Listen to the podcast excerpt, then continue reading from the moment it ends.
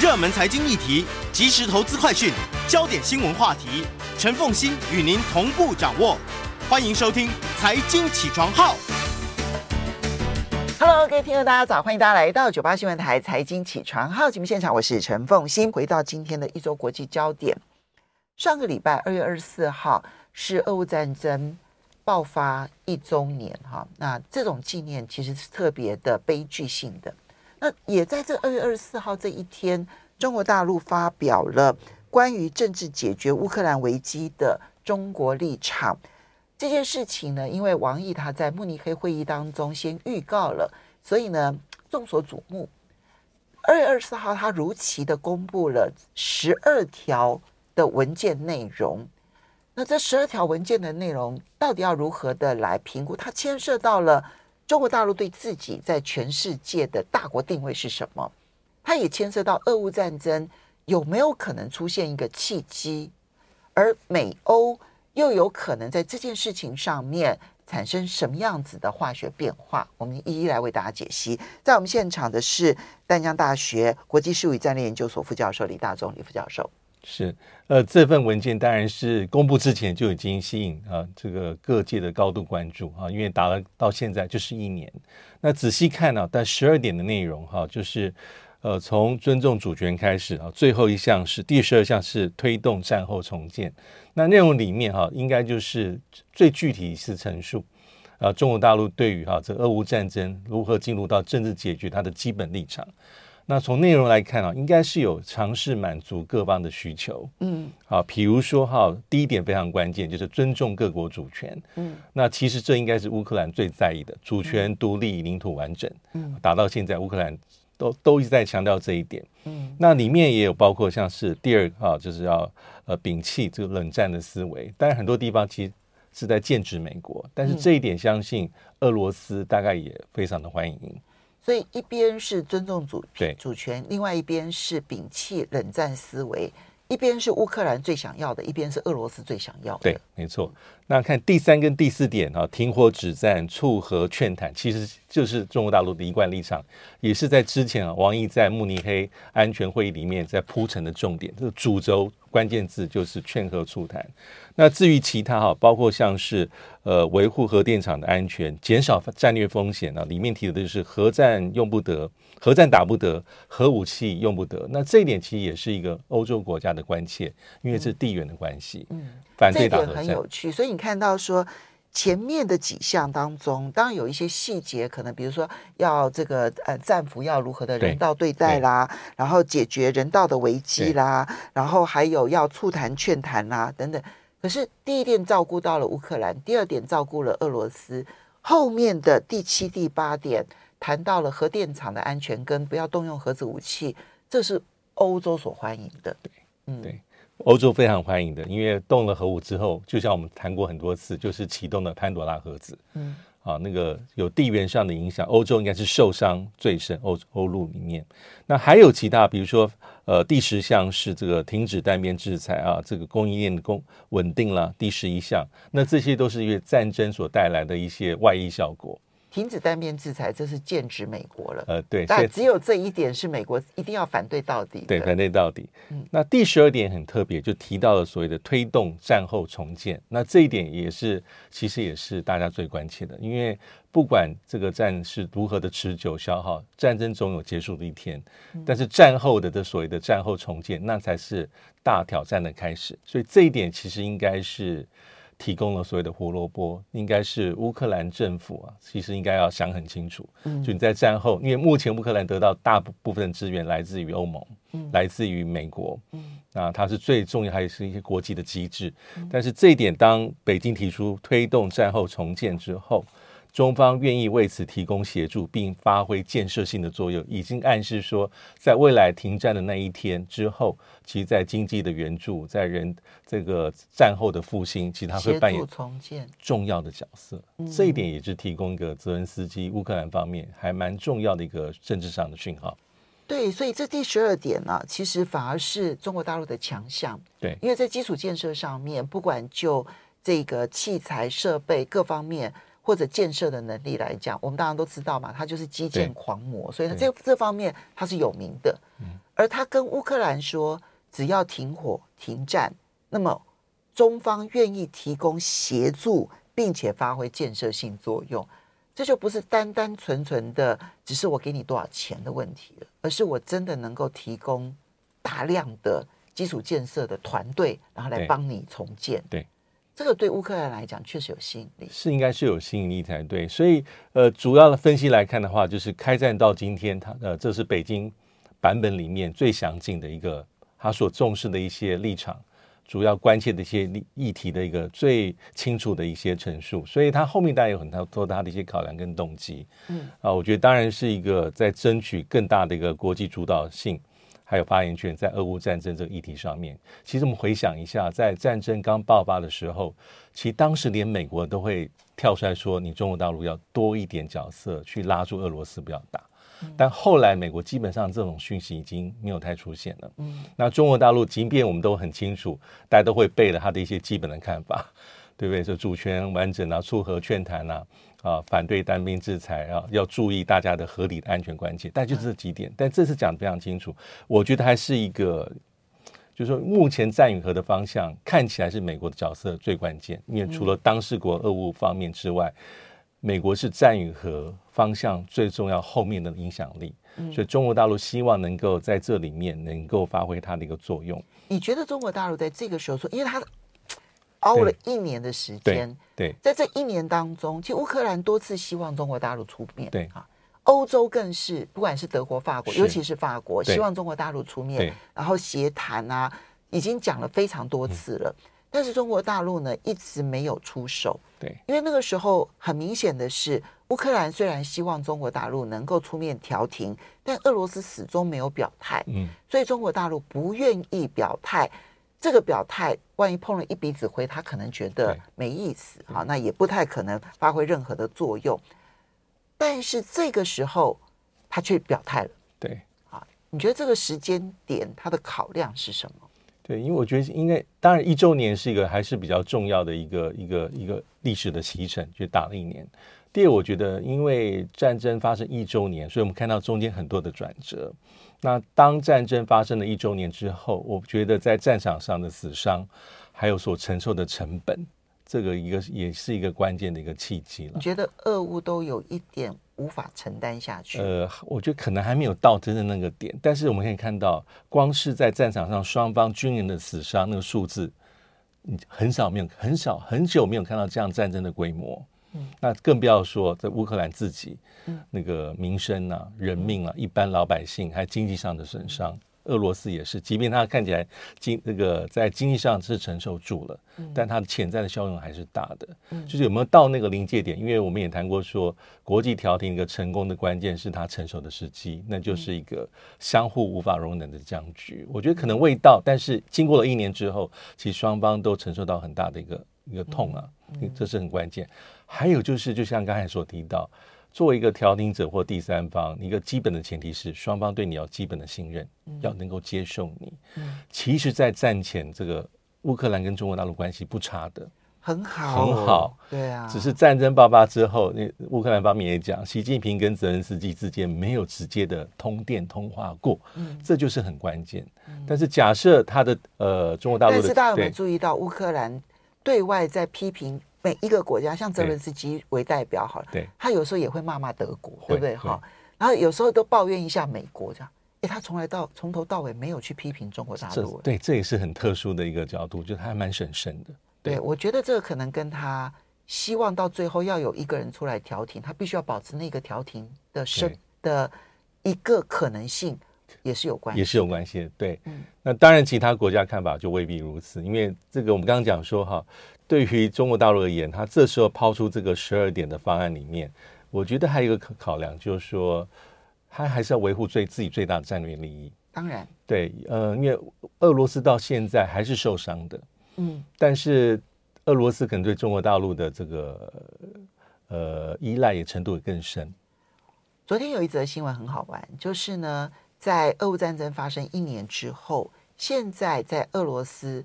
百分之九十三的手机都是中国制造的，都是都是来自中国的品牌。对，那这件事情只是一个很小的一个环节，说明他们在生活的各个方面对于中国大陆的依赖现在变得有多深。对，民生必需品或者是非必需消费品，恐怕都必须要来自中国大陆。对，那这个取代性，你就然后而它的油又主要是卖给印度还有中国大陆。对，所以双边的贸易成长的速度非常的快。对，而这里面中国大陆有了它的油。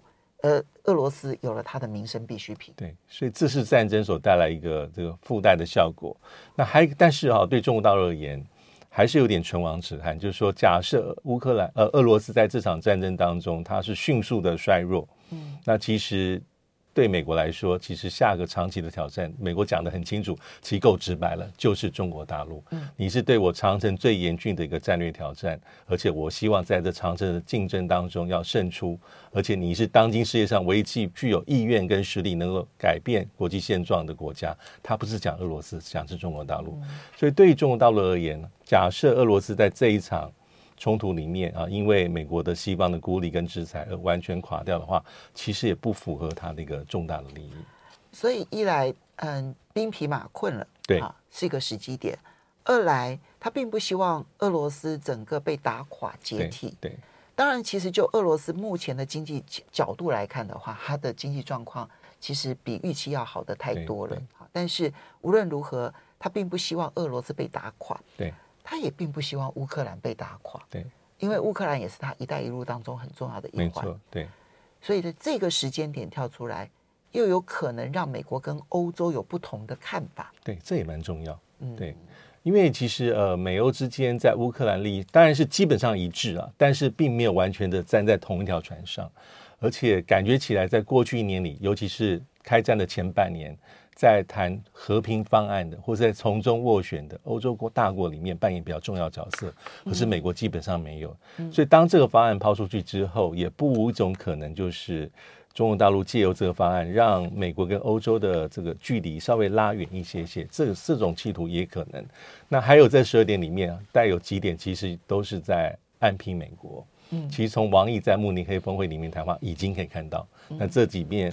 那个摒弃冷战思维，对，当然是符合俄罗斯的一个利益，但是这一点其实都在讲的是美国单边制裁，更不用说第十点。嗯哼，好，这这里面呢，这个几个的这个项目，我们刚刚梳理了，它到底对哪一方有利，哪一方比较容易接受？它其实对一方有利，比较容易接受，也就意味着另外一方可能不太可能接受。所以它其实这件这个整个十二个条文要能够发挥。最终和谈恐怕还是崎岖不断哈，对，但是我们要看各方的反应，对，这里面几个主要的国家还有当事国的反应，我们来看一下。对，我觉得最重要的当然是第一个是乌克兰，你的看法是什么？因为这是直接事关你的这个国家利益跟生死存亡。那整体看起来哈，乌克兰对中国大陆这个方案是至少是官方的基本态度是欢迎的，而且我们看。啊，包括泽连斯基还有他的高层官员都都提到说，呃，泽连斯基希望能够去见习近平谈这方面的事情。嗯，啊，但是在这个欢迎表的表态里面呢，当然有一些少部分官员我们可以看到他的态度还是比较强硬。嗯，但基本上的定调，比如说二月二十号泽连斯基接受这个法国《世界报》的专访，哈。呃，还有包括泽伦斯基在周年战争周年记者会里面的表态，他都讲说，我希望能够去会见习近平，但他没有讲明确的时间跟地点。嗯，而且他这不是第一次讲。那他也讲说，哈，假设中国大陆能够充分展现出尊重国际法、领土完整，我们准备跟中国大陆合作。但是他也讲到说，但是希望你不要提供武器装备，嗯，给俄罗斯。这是应记者的提问，对，应记者提问，而且也刚好就是，也是因为美国一直在宣传这件事情，最近美国提这个几率频率比过去高非常多。这、嗯、等一下我们也可以再谈。好，对，我觉得乌克兰很有趣，就是你看到泽伦斯基的态度比我想象中的积极。对啊，就是说所谓的积极是指说他表达了更多对于中国的期待啊。对，可是呢，他的总统顾问这一位叫做波多利亚克的。他的反应就非常非常的强硬，对，就跟美国同一个调子。他说，任何只要造成新国界跟乌克兰领土丧失的和平计划，都无关于真正的和平。对，就你你看乌克，然后乌克兰上上下下哦，就他的外交部长、他的总统，还有他的总统办公室的副主任接受德国之声访问的时候，都表达了审慎的欢迎。对，审慎欢迎。只有这一位总统顾问是很强硬的。嗯、对，所以到底乌克兰内部是不是全然的跟泽伦斯基同一个调？我觉得也是一个问号。对，好，对。那这个总统办公室刚刚那个呃，这个顾问他的讲法其实就是比较强硬、比较鹰派的啊，因为的确啊，他们会认为说哈，呃，和谈是一回事哈，但是只要没有办法恢复我们的主权啊，那所谓的寸土不让。立即在这样的一个停火，因为通常一定是先停火才能够往前再走一步，你的政治长城的解决方案。嗯，他说，如果是这种停火啊，基本上就不是符合安全跟正义的停火，所以这这样的讲法其实蛮跟美国蛮近的。我们就来看美国的态度。美国的态度是我觉得最有趣，美国态度，但是外界也在外界意料当中，他基本上就有点泼冷水，嗯，啊，不看好这个和平的一些立场，也质疑北京，啊，我觉得还蛮明确的。那呃，我觉得几个重点，第一个是二月二十四号，国务院发言人普莱斯他马上就跳出来啊，他说哈，这个呃，美国对于这个和平协议能够成为一个长久的往前前进的道路，我们对这方面是存疑的。我们希望看到的是正义跟持久的和平。好，其实他是在暗批中俄的关系很亲近，你不是个中立的、不偏不倚的、客观的一个所谓的第三方或者这个。呃，调停者，所以他在暗示中国大陆不是个中立方。而我觉得比较有趣，就是他在暗示他不是适合的中立方。可是乌克兰多次希望中国大陆能够出面。对。就他觉得中国大陆偏俄罗斯，偏俄罗斯，那为什么乌克兰对中国期待那么深呢？对，我们稍微休息一下，马上回来节目。欢迎大家回到九八新闻台财经起床号节目现场，我是陈凤欣，在我们现场的是淡江大学国际事务与战略研究所副教授李大中李副教授，也非常欢迎 YouTube 的朋友们一起来收看直播。好，因为这一个关于政治解决，所谓政治解决，当然就是用和平手段，而不是用军事手段。关于政治解决乌克兰危机的中国立场，这十二个条文出来了之后，乌克兰的反应，然后以及现在美国的反应，美国其实很明显的就是全面性否定，不但全面性否定，而且他一连串的说中国大陆现在要提供致命性的武器给俄罗斯，这一连串的舆论战看起来就是针对这一个政治解决乌克兰危机的。这一件事情而来的，对，呃，你看这个，当这个十二点方案出来之后，那个拜登接受 ABC 的专访，他也讲得很直白，他说：“哈，如果按照中国大陆的计划行事，除了俄罗斯之外，哈，其他任何一方都不会受益。所以，这个如果是中国调停的话，啊，这一场对乌克兰。”完全不公正战争，这个想法是不合理的，是非常天真的。其他基本上就是泼了冷水，是负面解读。他否定了中国可能扮演的调停角色，他根本否定他的角色。对，嗯嗯，因为他就说你不公正。嗯，对。但其实这个不公正与否，其实我们在国际关系上，我老实说，从历史上来看，大概没有调停者是一定公正。嗯，通常会强调自己公正都是小国，小国 NGO、INGO。因为你有道理耶，对，因为太多历史啦，就是你因为你小，你要强调是你公正不偏不倚，我没有自己的利益，我不会威胁任何一方，那大家接受你。嗯，可是以美国自身，它是一个超级强权，在冷战，现在至少还是当今世界上第一强。美国所介入的过去调停里面，美国也没有一定是公正的哦。相对的，因为大家为什么会期待你，就是哎，你可能对第一方有发挥影响力，你是这样子，另外一方我知道你可能跟他好。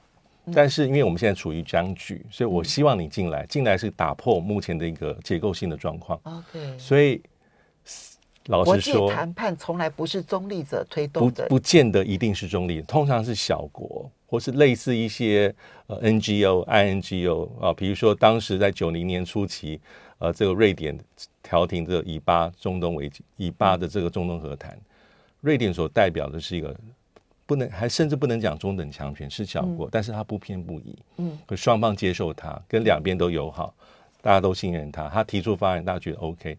但是强国、超级强权，像过去的美国，其实大家看重美国进来的原因是你后面有很很丰富的胡萝卜，嗯、你能够提供资源，能够去补偿受伤的那一方。所以，我即便是我觉得你跟对方美国，你跟我的谈判对手比较近，嗯，对我比较远，但是我愿意让你进来，打破僵局。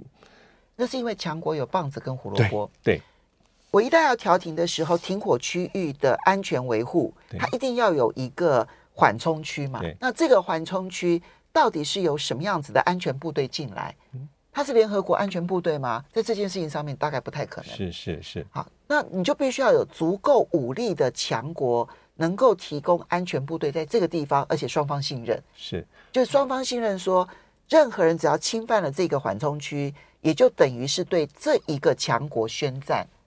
那这个强国是什么样子的角色，对，对不对？好，这是第一个部分，这是安全维护的部分，这是属于棒子的部分。而胡萝卜的部分就是战地重建，谁有这个能力，既提供资源又提供你协助？通常是大国强国。嗯，那通常像美国这样国家，尤其像刚才所讲，扮演的是协议跟条约的确保者。嗯，就说你因为我是第三方，我很强，所以在你在我的见证之下。我在里面做了协调，呃，可能看起来在这谈判结果里面，某一方可能退让比较多，但没关系，我因为我有资源，我在其他方面提，比如你，比如说提供武器弹药、说军事装备，嗯、或是在残制上、经济上的一些诱因，就美国可以扮演这样的角色。嗯、其实，但是美国未必在所有的调停的过程当中，它都是一定是中立的。嗯，好，所以这个是一定是要不偏不撇。不偏不倚，要很这个中立客观，我觉得也是个迷思，因为从历史上来看就未必如此。嗯、但是在这个角色里面，其实拜登讲的够直白了，对，就你没有资格，你不够公正，嗯、所以你来调停是对俄罗斯有有利益。好，所以我们刚刚看到了，当然俄罗斯对这个这个文件是表示欢迎的啊，虽然对他也有不利的地方，可是他还是表示欢迎。这个我觉得牵涉到他跟中国大陆的依赖关系有很大的关系。好，那俄罗斯是欢迎的，乌克兰是审慎的欢迎。对，但是美国强力反对，是不是很多人就觉得说大概没希望了？呃，我觉得这要看乌克兰自主程度有多高，所以我我我没有很乐观了。老实说，我觉得从泽伦斯基跟，因为目前拜登是把已经把他的这个政治。跟他的乌克兰政策跟泽伦斯基，我觉得基本上有捆绑在一起。那我们也看到拜登前一阵子才讲说，乌克兰打多久，我们会挺他到哪里。其实这句话要倒过来看，美国挺到哪里，乌克兰才能够打到哪里。这个主动权其实在美国身上，就乌克兰也很明白这个道理的。嗯，对，嗯，这个提供一下，在去年三月底四月的时候，大家印象很深刻，在土耳其啊、以色列啊调停之下，其实曾经一度。达成就是协议，要停火的协议。那那个时候呢，很乐观啊，大家都觉得说，因为法国、德国都参与了，所以法国、德国传出来的讯息都是已经快要签字了。那么，但是突然喊卡啊，就乌克兰就不认账了，他就拒绝，然后就回到了基辅。现在我们看到有两个讯息，一个是以色列的前总理，大家还记得哈？那一位很年轻，然后呢，集合了六个党派的，然后组成的这个内阁的这个总理呢，贝内特他在前一阵子接受访问的时候，他明确的说，因为美国反对，所以这个案子不了了之啊。然后呢，在上个月，就是由美国的是外交事务哈，Foreign Affairs 啊。他们写了一篇文章，在那一篇文章里头呢，提到说他们的调查显示，当时其实已经到了最后关头，可是 Boris Johnson 啊，就英国的前首相突然飞到了基辅去啊，就到了基辅哈，不是飞到基辅，是到了基辅，然后呢，要求停止谈判，而美国国防部也表达了反对谈判的态度之后呢。这个和谈也不了了之，这是去年三月底四月初，所以美国如果反对这件事情，确实困难重重。对对，但是欧洲的态度如何呢？我们就要来看德国跟法国他们最近的一些动作以及他们的谈话。我们先从德国开始。对，呃，德国呃，在这个总理肖兹哈，在二十五号、二十六号有访问印度。那在访问印度过程里面，但俄乌战争也是一个谈话的一个重点。我们先看哈，肖兹是在二零二一年底上任，之后呢，他是第一次以总理的身份去访问印度。嗯、那至于莫迪哈，印度总理莫迪是在去年的三个月份就访问过德国，当时也会晤过肖兹，而且肖兹当时是承诺说要提供一百亿的欧元，用于强化这个德印双方的一个关系。那至于在去年哈，二零二二年，其实他们还有一些见面的机会，比如说，呃，上次在二零二二年六月在德国举行的 G7 峰会里面有见到所谓的莫迪。那对于这个呃肖兹这一次的行程，其实他也是有点像是去年底去中国大陆啊，也是带了庞大的商业团。那这次他也是一样啊，包括像西门子啊，包括像一些其他大企业还有中小企业的领导者，也是浩浩荡荡进入到印度。嗯去跟德国谈，但他有他的总体目标哈。一般人说就是要提升德印的这个战略伙伴关系，跟印度跟整体的欧洲联盟的伙伴关系。好，所以他他谈了很多高层次的一些议题，嗯，包括像是印太哈，包括是在印太地区的合作等等等等。那还有一个在军事上，其实也是呃很明白了，就是。萧兹希望能够力促哈，就是有一个大概是五十亿美元的一个军售案，嗯，就是呃，这个印度在招标，希望能够购买六艘柴油动力的潜舰。那这是呃德国希望能够得到这个重要的一个军售案啊，总价值是五十二亿美金啊，五十二亿美金。因为我们知道传统上其实呃，为什么在印度在这个俄乌战争里面，它很多立场上是站在中间。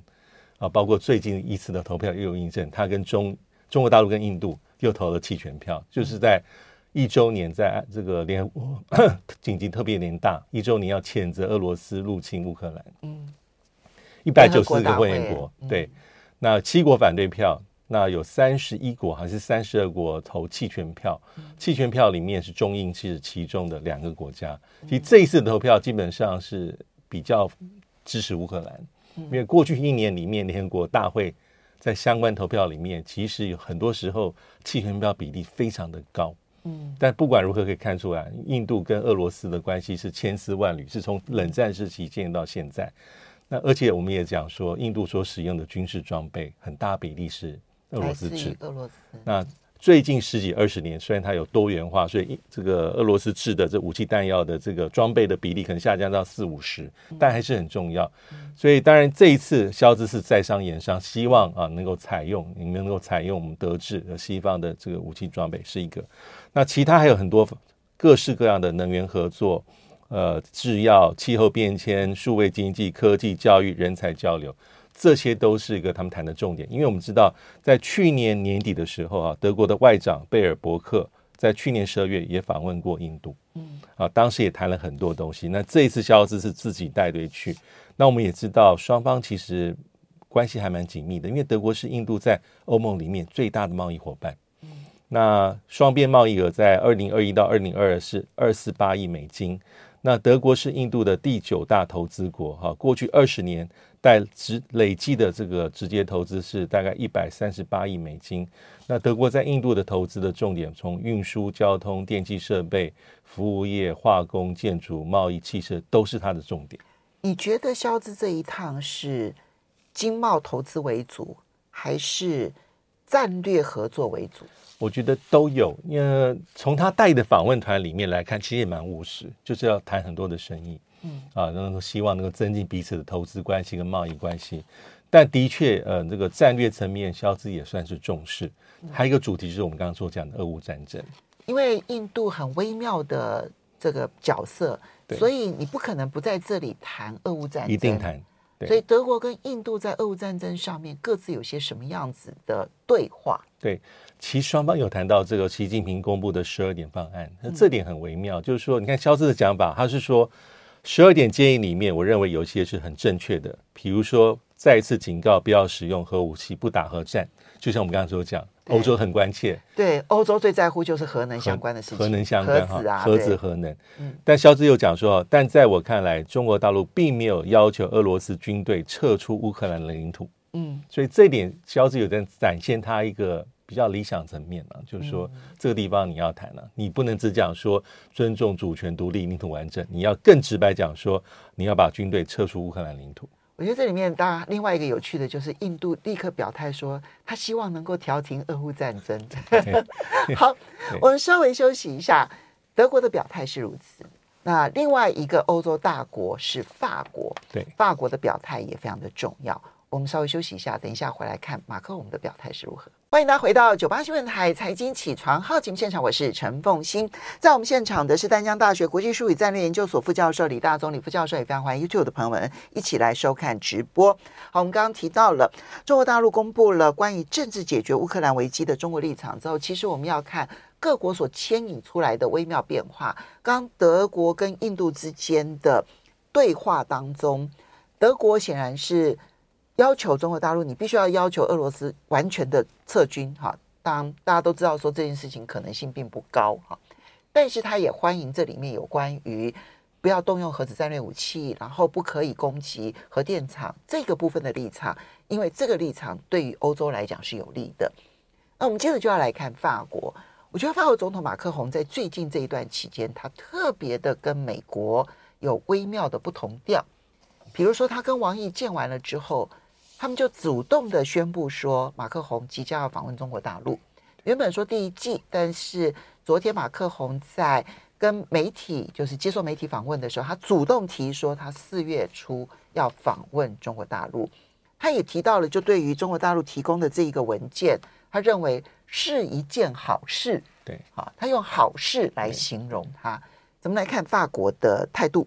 对，我觉得法国的这个态度就比较明确一些些啊。基本上对于呃习近平提的这十二点这个方案，他比较正面的评价。嗯，那其实我们也知道哈，这个呃马克宏上任之后，其实跟中国大陆关系不差，因为他是在二零一七年五月就任。我们看他在二零一八年一月就进行对中国大陆的首次首次国事访问，就是他就任之后的半年。那二零一九年，习近平访问法国，那是三月份。二零一九年十一月，马克宏回访中国大陆，这是在疫情爆发之前。但是在二零一九年之后啊，我们看到除了疫情之外，还有包括一些。一些争端呐、啊，比如说新疆事件、香港反送中，嗯，还有一些新冠问题的溯源，所以这有一些让中法关系有一些新的变数，横生波折。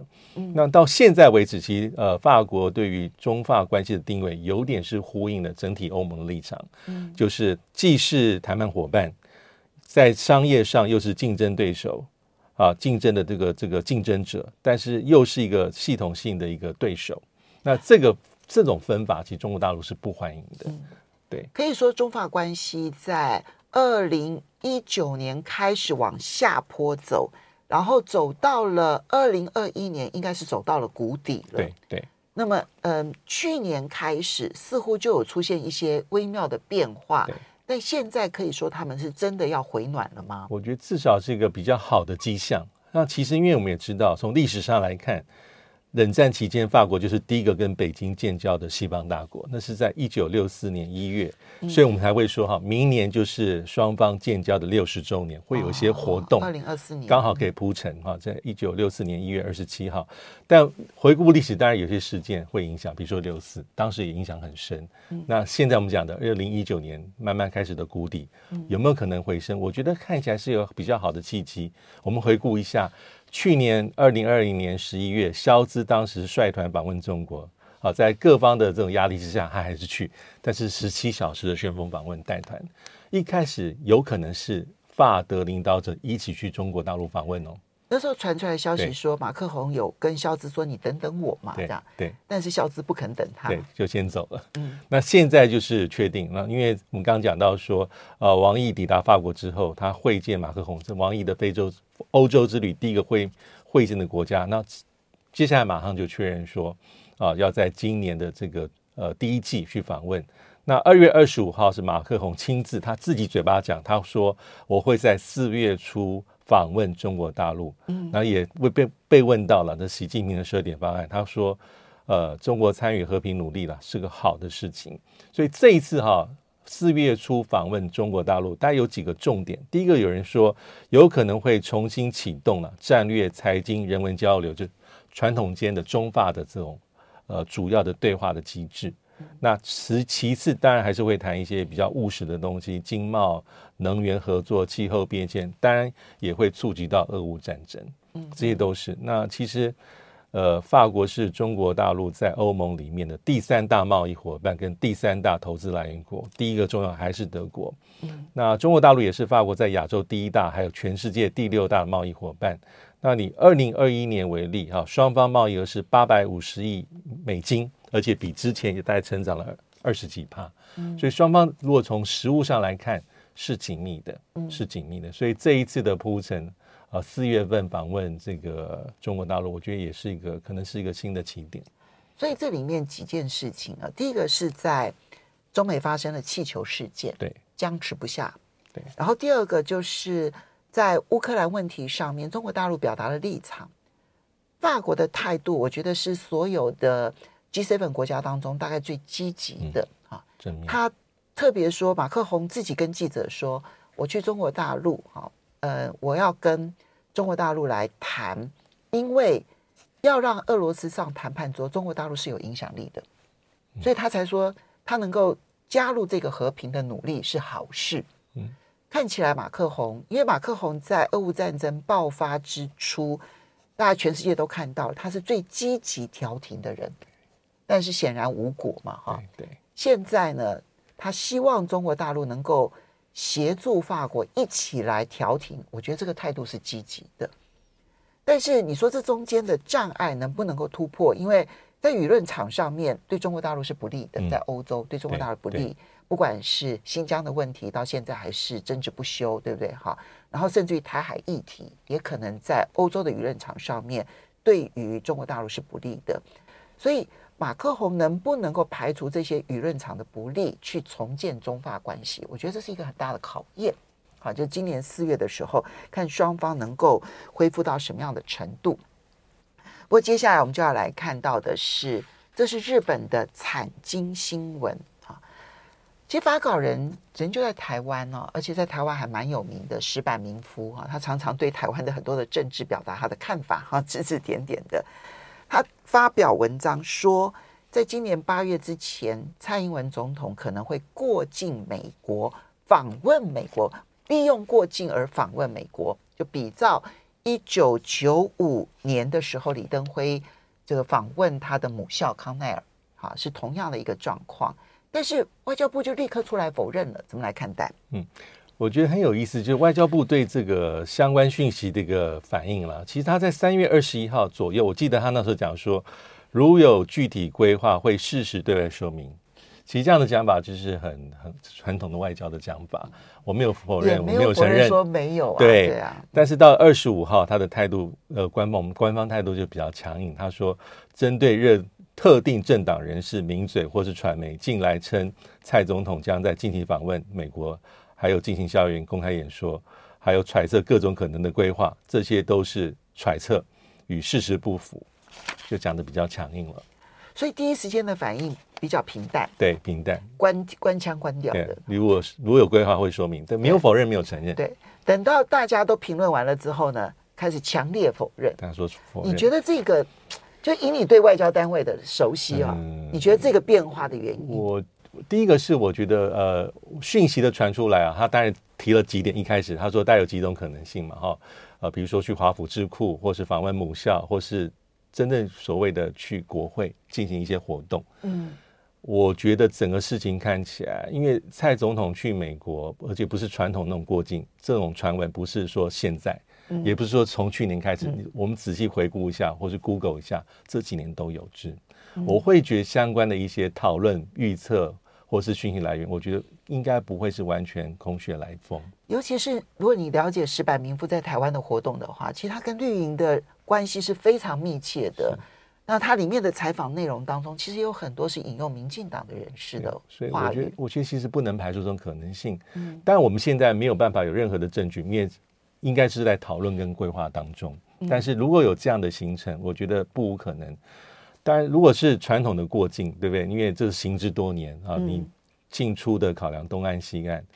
然后第二种就是提所提仿效李前总统九五九六年，当然也有可能性。一跟二的结合也是可能。就是我一跟二，就是我我我有过境，那我又回了母校。那还有一种就是我突破，就是过去没有办法做的，我进入到华府。嗯，那华府里面还有很多种不同的可能性。嗯，呃，我去真正是很高规格的，的难度很高，国会两院的联席会议的演说，或是我在部分的国会议员的欢迎之下举行一个活动，在上面致辞欢迎会，嗯，或是我受了一些媒体俱乐部的邀请，在里面发表演说，有不同的变相。但只要进入到华府，就是过去没有做的事情做到。嗯，我们过去呢，总统、副总统过境美国，他有几种安排。那么过境洛杉矶或者过境夏威夷或过境阿拉斯加的都有，都有，或者过境迈阿密的也有，丹佛也有。那对，那这几啊还有丹佛，这是美国的中部，基本上这里面呢都被视为普通安排啊。但是如果过境纽约的话，就已经是比较高规格的安排，因为纽约距离华府非常的近，那会有国会议员到纽约来跟你见面，那各种安排就比较能够活跃哈。但是如果进华府的话，它的主权象征意义就很大。我们且拭目以待吧。我相信是正在安排当中，但成不成就要看中美台的互动了。对，